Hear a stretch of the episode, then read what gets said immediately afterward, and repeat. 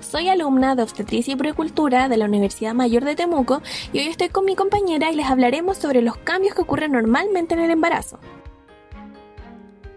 Hola, los temas de hoy son las estrías, las manchas en la piel, la hinchazón de los pies, varices, cambios respiratorios y digestivos. Como sabemos, el embarazo lleva consigo cambios en el cuerpo de la mujer. Uno de estos son las estrías, que estas no desaparecen luego del embarazo, pero se pueden usar cremas sobre el abdomen para disminuir su aparición. Sí, las estrías son muy frecuentes en el embarazo, por eso es importante que sepan que podrían tenerlas. Otra situación común en el embarazo es la aparición de manchas u oscurecimiento de ciertas zonas del cuerpo. Son producidas por cambios hormonales en el embarazo. Las partes del cuerpo en las que pueden aparecer estas manchas son en las mejillas, la zona del bigote y además pueden aparecer pecas en la cara. Para evitar la aparición de manchas en la cara puedes utilizar protector solar. Por otro lado, las zonas del cuerpo que se pueden oscurecer son los pezones, la línea media del abdomen y la vulva. Las manos y piernas de las embarazadas sufren cambios.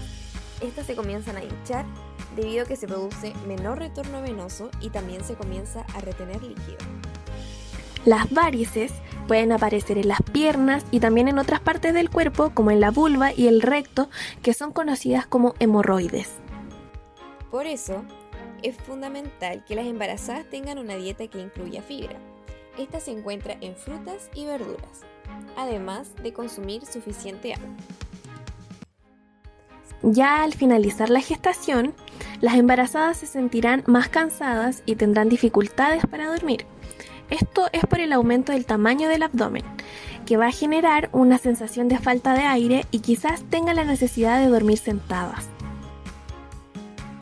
Lo otro que puede suceder también al final de la gestación es que tengan dificultad para ir al baño a defecar. Esto es producido por una de las principales hormonas del embarazo, la progesterona. Para prevenir o ayudar en este problema es necesario que incluya su dieta alimentos que contengan fibra. Es importante que las embarazadas conozcan todos estos cambios que se presentan en el embarazo, ya que este es un proceso muchas veces nuevo para la mujer y para su familia, y el conocimiento de estos nos permiten que se disminuyan las dudas. Ahora los invitamos a que escuchen la sección de mitos de lactancia. Mito 1. Las madres después del parto no se pueden bañar. Si luego de haber pasado un par de horas tras el parto y cuando la madre ya pueda pararse sola, no se maree y haya orinado de forma espontánea, además hayan pasado los efectos de la anestesia, si es que ésta se utilizó, ella ya se puede bañar, pero se debe evitar los baños de inmersión, como lo son en una bañera o en una piscina. Además, para el baño se debe utilizar agua tibia. Mito 2 las mujeres con mamas pequeñas no producen suficiente leche. El tamaño de los pechos no influye en la producción de leche, ya que el tamaño de los pechos está dado por la cantidad de tejido graso y no por la cantidad de glándulas mamarias, las que producen la leche. Mito 3. Cuando los bebés tienen cólicos, ¿se le da agua de hierbas? No se recomienda dar ningún tipo de líquidos ya sea agua o infusiones, cuando el lactante es menor de 6 meses.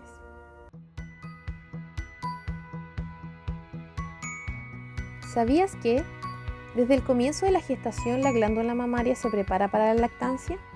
Es posible que las mamas se vean más grandes y con venas más marcadas. También es normal que se produzca leche antes del nacimiento del bebé. Mito 4. ¿Se debe establecer un horario para dar pecho a mi hijo? Lo mejor para la madre y el niño es ofrecer pecho a libre demanda. Cuando la madre piense que su hijo tiene hambre o cuando éste realice movimientos de cabeceo o chupe sus manitos. No hay que esperar a que el niño llore para ofrecer pecho, ya que el llanto es una señal tardía de hambre. Mito 5. ¿Puedo darle agua a mi bebé que toma pecho? La leche materna es un 90% agua, es decir, cuando el bebé tenga sed, pedirá pecho y no necesitará más que eso. Es importante tener siempre presente que la leche materna es perfecta para su hijo y además de quitarle la sed, le aportará nutrientes que el agua no le brindará. No olvidar además que el estómago del bebé es pequeño y si se llena de agua no le cabe la leche de su madre, que es su verdadero alimento.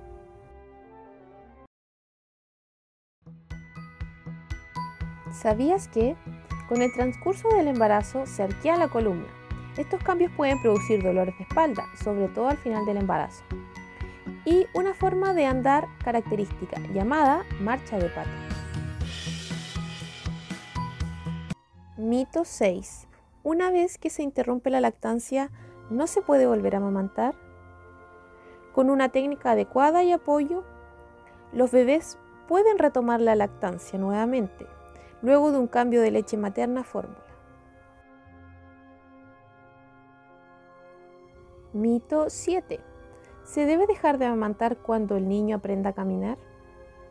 Los bebés deben ser alimentados solo con leche materna hasta los 6 meses. De los 6 meses hasta los 2 años hay que complementar el consumo de leche materna con otros alimentos.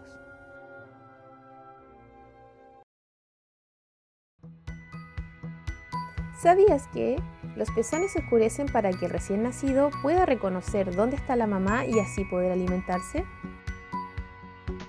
Y es así como finalizamos nuestro podcast. Gracias por escucharnos.